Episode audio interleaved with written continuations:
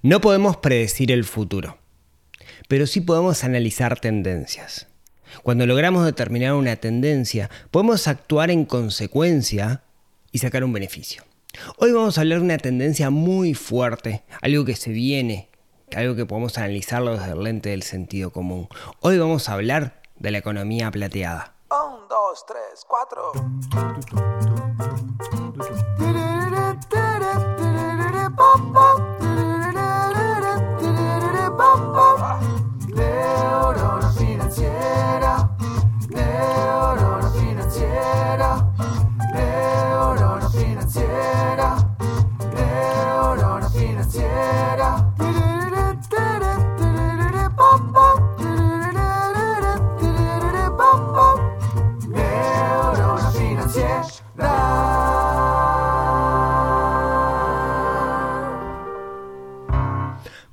Buenos días, tardes, noches para todos. Bienvenidos a un nuevo episodio del podcast de Neurona Financiera. Mi nombre es Rodrigo Álvarez y como cada semana vamos a hablar de un tema, de algo que esté medio relacionado con dinero, pero no desde el punto de vista del dinero en sí mismo, sino del dinero como herramienta para que nosotros nos transformemos en personas más felices. Hoy un tema súper interesante, el tema de la economía plateada. Ya, nos vamos a meter un poquito en eso, pero antes déjenme pasarles un aviso parroquial. Como el público se renueva, les cuento que eh, hace, hace unos meses que junto con ANDE, la Agencia Nacional de Desarrollo, desarrollamos un producto que se llama Finanzas Sencillas para Negocios Exitosos. Es un framework, una forma de trabajo sumamente sencilla en la cual uno puede interpretar la, la finanza de su negocio, de su pyme, de su emprendimiento para sacarlo adelante. Hasta ahora más de 4.000 personas lo han realizado y este, este curso, que es un curso sin costo, está disponible en neuronafinanciera.com barra pymes. Quería avisarle lo siguiente, quería avisarles que eh, agregué dos módulos adicionales al curso. ¿Sí? Uno es una entrevista con Nacho Fernández, que Nacho Fernández es un cra del marketing digital, es un loco joven con una impronta increíble que está ayudando a muchísimas pymes y me hizo, gracias a, este, a, este curso, digamos, me ayudó y, y, juntos, en realidad más él que yo, realizamos un workshop que está disponible como módulo adicional. Así que eso está disponible para todos aquellos que estén inscritos en el curso. Y por otro lado también hay un workshop con la gente de Simple que... Eh, es una empresa que se dedica a la, eh, al diseño de locales comerciales y a la habilitación de los locales comerciales y nos cuenta un montón de cosas que es necesario saber si queremos ahorrar plata a medida que nuestro negocio va creciendo. Así que está disponible, recuerden neuronafinanciera.com barra pymes y el curso, uno se va a poder anotar este curso hasta fin de año. Luego de fin de año el curso se va a dar de baja y no va a poder ingresar nuevos, nuevas personas. Así que eh, ya sea para ustedes o para alguien que les parezca les pueda aportar, neuronafinanciera.com barra pymes y es 100% sin costo y está bueno. La gente al menos que lo está haciendo está contento. Bien, vamos al tema del día de hoy, ese tema que se llama economía plateada. Eh, a ver, como yo decía al principio, no podemos predecir el futuro. Pero si nosotros pudiéramos analizar tendencias, podríamos sacarles el jugo a esas tendencias. Lo hemos visto con actores a lo largo de la historia que pudieron de alguna manera vislumbrar cómo se iba tejiendo el futuro y sacarle jugo a eso. En particular, hay una, una, tendencia que estamos viviendo hoy y es que la esperanza de vida viene aumentando de forma radical o se viene acelerando la cantidad de años que nosotros podemos vivir, eh, quizás como, como nunca antes en la historia. Sí, eh, déjenme tirarle algunos números que tengo por acá que estuve investigando para, para este episodio.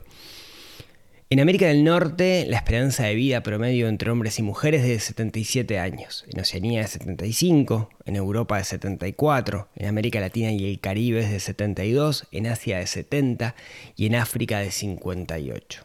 ¿sí? Esto viene en aumento, viene en franco aumento. En Uruguay, la esperanza de vida es eh, 77 años y hay una diferencia muy marcada entre hombres y mujeres. En términos generales, las mujeres son más longevas que los hombres. En Uruguay, los hombres viven 73.5 años en promedio y las mujeres 80,6. Por eso el promedio anda por ahí en 77 entre los dos. ¿Sí? Usualmente las mujeres viven, viven más que los hombres en, en, en la mayoría de los países. Esto es una tendencia que viene en crecimiento. Quiero decir, ahora vemos algunos datos históricos, pero hace algunos años era mucho menos la esperanza de vida.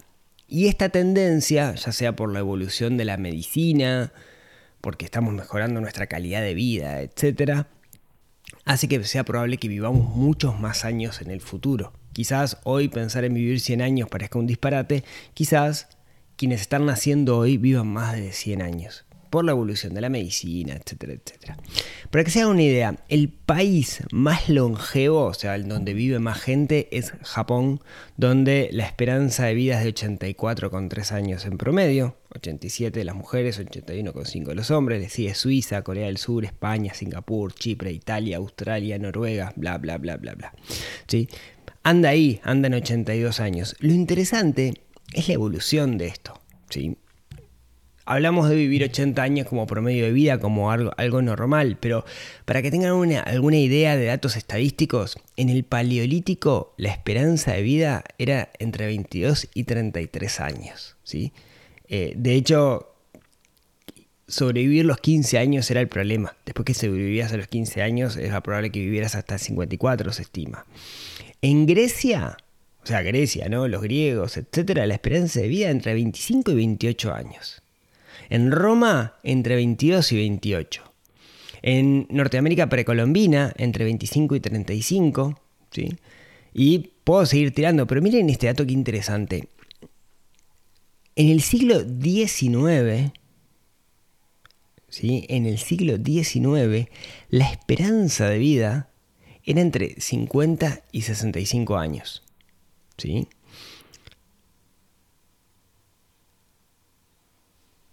Fíjense cómo hemos evolucionado de 65 años en el siglo XIX a 80 y algo el día de hoy. ¿sí? Eh, hoy la media actual a nivel mundial está en el 73, de hecho. ¿no? O sea, en 100 años hemos evolucionado, hemos aumentado prácticamente más de 10 años nuestra esperanza de vida. Y la tendencia va a seguir en aumento, ¿sí? La tendencia va a decir que cada vez vamos a vivir más. Esa es la tendencia. ¿no? De hecho, hay una correlación bien interesante entre el PBI per cápita, que es la cantidad de bienes o servicios generados por la economía de un país, y la esperanza de vida. Algo que más o menos ya sabemos, cuanto más rico es un país, más vivimos. ¿sí? Esa es esa, esa correlación. Ahora, lo interesante es que el PBI per cápita a nivel mundial viene en aumento.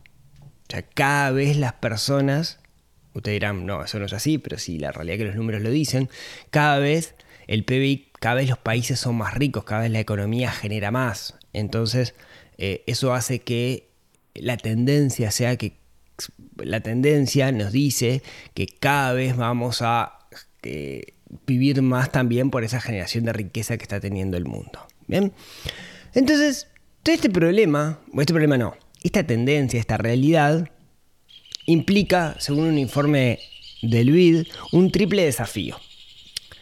Primero, en el sistema de pensiones. ¿A qué me refiero con el sistema de pensiones? Hoy por hoy, quienes trabajan, eh, depende cuál es el país, etcétera, pero muchas veces el sistema es un sistema solidario y quienes trabajan, quienes están en su vida laboral, mantienen a los jubilados de alguna manera. Si cada vez tenemos menos natalidad y cada vez tenemos, la gente vive más, hace que el sistema sea un sistema deficitario, lo que implica que los sistemas de pensiones estén bajo revisión. En este momento en Uruguay, por ejemplo, se está hablando de una reforma del sistema jubilatorio, lo que podemos estar o no de acuerdo, pero tiene sentido que se haga una reforma porque las reglas del juego vienen cambiando. Por otro lado, otro de los grandes problemas que hay son los servicios de salud. El ser humano es una máquina, el cuerpo es una máquina que se viene desgastando sus mecanismos y eso quiere decir que a medida que nosotros envejecemos, vamos a necesitar más servicios de salud y eso estresa de alguna manera el servicio de salud. Y por otro lado, también una de las cosas que pasa es esa maquinaria que se viene desgastando, que somos nosotros, que es nuestro cuerpo, a medida que vamos creciendo, lo que puede terminar pasando es que nos volvamos dependientes, que perdamos ciertas libertades, que hay cosas que no podamos hacer, que no podamos caminar, que no podamos leer, que no podamos ver, etcétera, por ese cuerpo que se desgasta, por esa salud, digamos, que se ve comprometida. Y ese es el triple desafío que tenemos hoy, y eso es algo que los gobiernos tienen que discutir y tienen que ver cómo hacer. Ahora bien, esto también implica una oportunidad, y esa oportunidad se le llama la economía plateada. ¿sí? ¿Por qué una oportunidad? Porque la tendencia dice que, eh, que cada vez hay más gente mayor que va a vivir más años y que va a tener algunos problemas, los cuales nosotros podemos hoy por hoy asistir. Entonces, lo que se dice es que la economía plateada es una gran oportunidad para emprendedores que quieran jugar en ese partido. Porque antes no era tan relevante. Antes esas personas no vivían tanto, antes los problemas no eran problemas más marcados, estamos hablando de que hace poco la esperanza de vida era 60 años y ahora estamos hablando de que la esperanza de vida es 80 y pico y viene en aumento. Entonces va a haber más gente con problemas que podemos identificar y ahí es donde surgen las oportunidades. Y estas son las oportunidades que se le denomina la economía plateada. Va a haber un montón de gente y esa gente va a tener ciertos problemas y cuando hay un problema nosotros podemos venderles una solución. Leyendo mucho me encontré que muchas startups, muchas empresas de economía plateada eh, nacen en Japón, cosa que tiene sentido porque es el primero de la lista, es uno de los países, como decíamos, más longevos. Me parece que no solo eso, sino que también hay un respeto particular por la tercera edad. Eh, me parece que un poco las culturas asiáticas ven a las personas mayores no quiero sonar feo con esto, pero no las ven de repente como un estorbo y a veces pasa en la cultura, en nuestra cultura, la cultura occidental, que, está como penalizada la vejez, ¿no? Como que es, bueno, dejó de ser productivo para la sociedad y, de alguna manera se, se, penaliza. Sin embargo, me parece que las culturas orientales en ese sentido respetan mucho más el envejecimiento como acumulación de sabiduría, ¿no? Eh, eso es un concepto filosófico particular. En particular, una cosa que les quería contar también es que en Latinoamérica y el Caribe es donde se ven más oportunidades. ¿Por qué? Porque viene un poquito atrás, ¿no? Nosotros siempre venimos un poquito atrás, hay poca cosa para este mercado de la economía plateada y por eso surge como un conjunto de oportunidades. Eh, para que tengan una idea, les voy a contar algunos ejemplos, a ver si les puedo despertar la neurona emprendedora, ¿sí?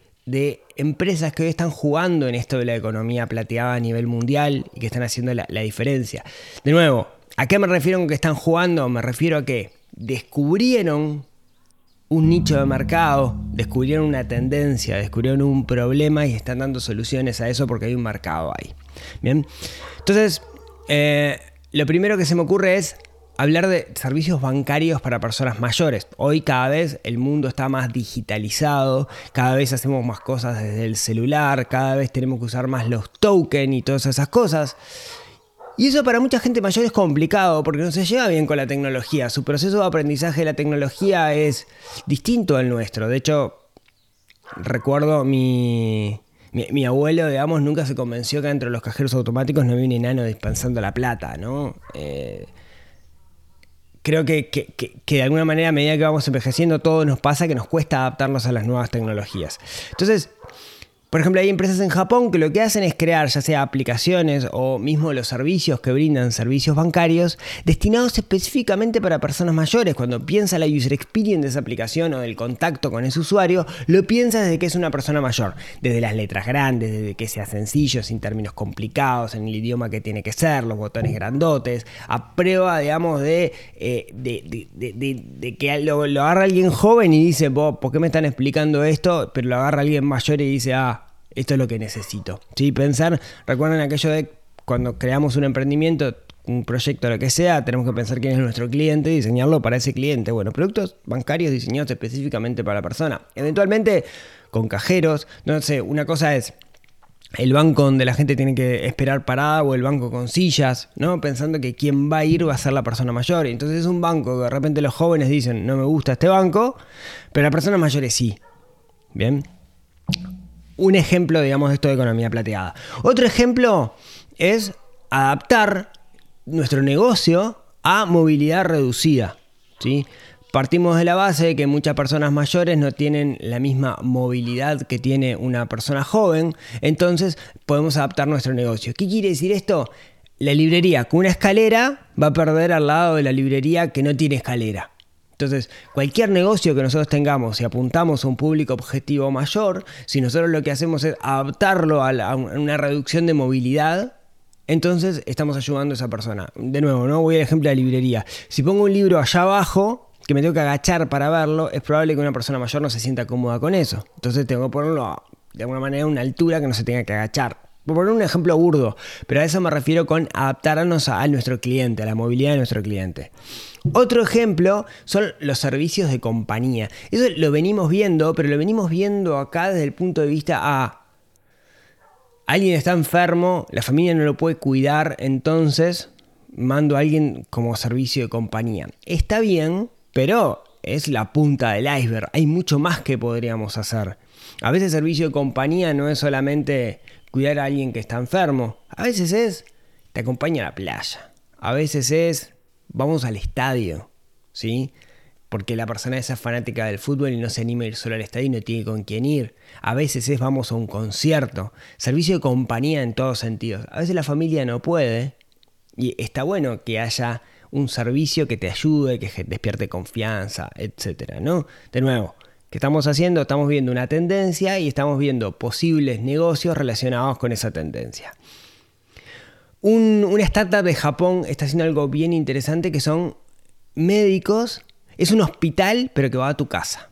¿sí? Eso quiere decir, personas mayores que no les gusta o por alguna razón de movilidad no pueden ir al hospital, lo que hacen es eh, el médico con todo, digamos, es, es como un seguro de salud pero que va a tu casa. Y no, no es una emergencia, digamos, ¿no? Es, bueno, quiero ir al médico, en vez de pedir hora para ir al médico a la mutualista, que el médico venga a mi casa y me revise en mi casa, que no es la emergencia. ¿no? Eso hoy creo que, que no existe acá, está el médico de radio, pero, pero no es lo mismo. Una cosa es ir a ver de repente un especialista y que el especialista vaya a tu casa. ¿no? Creo que también es una cosa bien, bien interesante. Eh, otra, cosa que está viendo son capacitaciones en tecnología. ¿sí? El mundo de la tecnología viene avanzando rápidamente y no las personas mayores re- muchas veces no es fácil adaptarse. Y ya sea conectarse a la fibra óptica, poner Netflix, hacerse un usuario de Amazon Prime o capaz que, no sé, quieren utilizar Twitch para algo y las personas mayores a veces les cuesta. A mí me cuesta muchas veces cosas nuevas. Me imagino cuando tenga 80, 90 años, supongo que me van a costar mucho más. Y ahí es donde se desprenden servicios de capacitación pensados específicamente en personas mayores. Mm, Me acuerdo que una vez le regalé a mis padres un par de libros que decía computación para después de los 60, ¿no? que explicaba de una forma amena y sencilla, en un idioma que alguien puede entender, cómo adaptarse a las nuevas tecnologías y aprender a utilizar la- las, nuevas aplicaciones. Eh, bueno, otro de los negocios, y este está funcionando en Uruguay, son lo que se llaman las hipotecas inversas, o en particular lo que se llama la nuda propiedad. Creo que recuerdan, he hablado en varias ocasiones, de hecho entrevisté a, a Coti, a Constanza, gran amiga de Nuda Prop. Eh, el resumen es, una persona mayor que tiene una propiedad y de repente descubre que o, quiere pasar los últimos días de su vida eh, teniendo eh, un, mejor pasar, para lo cual necesita más dinero, y lo que hace es vender la nuda propiedad de su casa, que es una figura que está en el Código Civil. Básicamente lo que hace es vender su casa, pero no perder eh, los derechos posesorios. Eso quiere decir, yo voy a vivir en esta casa hasta que lo acordemos por contrato o eventualmente que me muera. Entonces yo te vendo la casa, la vendo a un precio menor que el precio del mercado, pero vos no puedes usufructuarla como inversor hasta que yo me muera o hasta que pase cierto periodo de tiempo que nosotros definimos. De esa manera, yo como jubilado, lo que estoy haciendo es teniendo, o como persona mayor, lo que estoy haciendo es tener un mejor pasar porque voy a recibir ciertos ingresos, de alguna manera usufructuando eh, un capital por esa casa que compré a lo largo de mi vida. Acá en Uruguay, eh, quienes están llevando adelante un proyecto relacionado con esto es la gente de Nudaprop. Pueden buscarlos en nudaprop.com, donde pueden hacer ambas cosas. Por un lado, vender propiedades, vender la nuda propiedad, ¿sí? y por otro lado, como inversores, comprar propiedades a un valor mucho más bajo de mercado, sabiendo que no van a poder usufructuarlas hasta cierta cantidad de tiempo. Eh, sigo con algunas ideas que, leí por ahí que me parecen interesantes. Vacaciones destinadas específicamente para adultos mayores. No, eh, no es lo mismo eh, irme a Cancún que irme a Cancún con un paquete organizado para personas de 70 años, donde no voy a tener escalas de muchas horas, donde me van a pasar a buscar, donde la comida no va a tener sal, zaraza, zaraza, ¿no? Entonces pensar en paquetes vacacionales pensados para personas, para personas mayores. Eh, otra de las cosas que, esto no lo leí por ningún lado, se me ocurrió, me parece interesante, es, hay una tendencia, los seres humanos, muchos de nosotros, nos arraigamos a, un pasado. Nos gustan las cosas del pasado. Y qué tal si encontráramos servicios que estuvieran basados en su construcción de imagen en ese concepto del pasado. Y pongo un ejemplo, ¿no? Yo voy a una peluquería y si la peluquería, eh, no sé, está pasando, tiene música con reggaetón todo el tiempo, me siento incómodo, ¿no? Y donde los cortes de pelo son todos fake, con rayitas y la mano en coche, yo me siento incómodo con mis 43 años. Sin embargo, si hay una peluquería donde hay mucha madera, donde es más old fashion la panadería, la panadería, uy, qué horrible, la, peluquería, me hace mm, acordar más a, mi infancia o eventualmente a una época pasada o a ciertos valores, estoy dispuesto a pagar más por eso. Entonces, si nosotros pensamos cosas que eh, puedan vincular a las personas mayores con un pasado que ven como un pasado mejor, como que su, su época de gloria, quizás podamos hacer algo al respecto. ¿Sí? Eh, y creo que hay una, ahí hay comercios que le están sacando jugo a eso cuando específicamente nos enfocamos en ese público objetivo. ¿sí? Creo que ahí hay un montón. Miren, les pongo un ejemplo. Eh, yo vi un gimnasio y creo que, creo que es el dueño del gimnasio, es un señor mayor, ¿no? Y, y el señor es, es fisiculturista, ¿no? Este, y hay póster, lo veo entrenando ahí, hay un póster del tipo que está enorme. Y, está lleno de carteles, ¿no? Donde de, en el gimnasio está lleno de carteles de personas mayores, mayores es más de 60, con, físicos esculturales, ¿no? Hablando desde el punto de vista del fisiculturismo, ¿no? Entonces hay un cartel que dice, la cuestión no es envejecer, sino envejecer con estilo. O sea, ellos sin querer, no sé si lo hacen como estrategia de marketing, pero sin querer lo que están haciendo es, están definiendo su público objetivo como personas mayores. Claro, estamos en una zona donde, eh, que se llama Piriápolis, donde mucha gente se retira y se viene a vivir acá. Entonces me parece, desde el punto, no sé si lo hicieron por gusto o no, pero me parece brillante, porque están definiendo su estrategia para gente mayor. O sea, entrenar, hace, hace fuerza siendo mayor, ¿sí? Eh, me parece súper, da para hacer un episodio entero charlando de, ese tema. Eh, y, por último, otra que se me ocurrió es, eh, hace unos años hablábamos de la existencia de los co-living, ¿no? que son estos eh, lugares donde uno va a vivir y es como si fuera un hotel, pero que me quedo mucho tiempo. Y alguien me dijo alguna, alguna vez después que hice un episodio de Colibri, me dijo, esto es una pensión fashion. Sí, es verdad, es una pensión, pero con una cabeza distinta.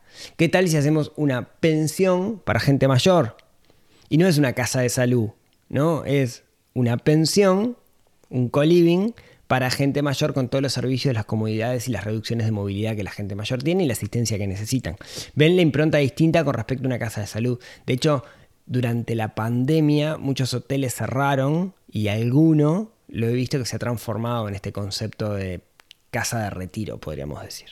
En resumen, me parece que si nosotros analizamos esta tendencia, si nosotros nos damos cuenta que eh, el vamos a vivir más. La gente va a vivir más y va a tener necesidades específicas.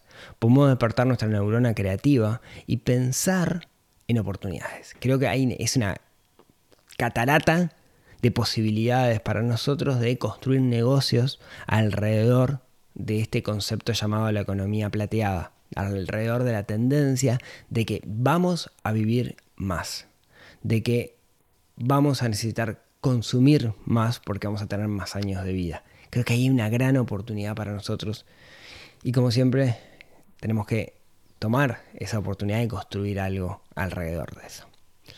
Muchísimas gracias por escucharme, como siempre. Eh, muchas gracias a todos aquellos que me dejan las 5 estrellas o menos estrellas en iTunes o en Spotify o en YouTube o en cualquiera de los lugares donde puedan rankear esto y donde lo escuchan. Recuerden que en neuronafinanciera.com pueden encontrar, además de todos los capítulos anteriores, un montón de artículos del blog. Se pueden suscribir a eh, neuronafinanciera.com, donde todos los jueves, idealmente, les va a llegar un correo con algunas reflexiones que estoy muy contento con, con, los correos de los jueves por el gran feedback que estoy recibiendo. Me pone como súper, súper contento. Si no están suscritos, fuerte recomendación que se suscriban. Y como siempre, si tienen ganas, nos vemos, nos hablamos, nos escuchamos el próximo miércoles en otro episodio que ayude a desarrollar esa neurona financiera que tenemos un poquito dormida, que estamos obligados a despertar para ser personas más felices, vivir con más libertad y vivir una vida mucho más simple. Les mando un abrazo a todos y nos vemos la próxima semana.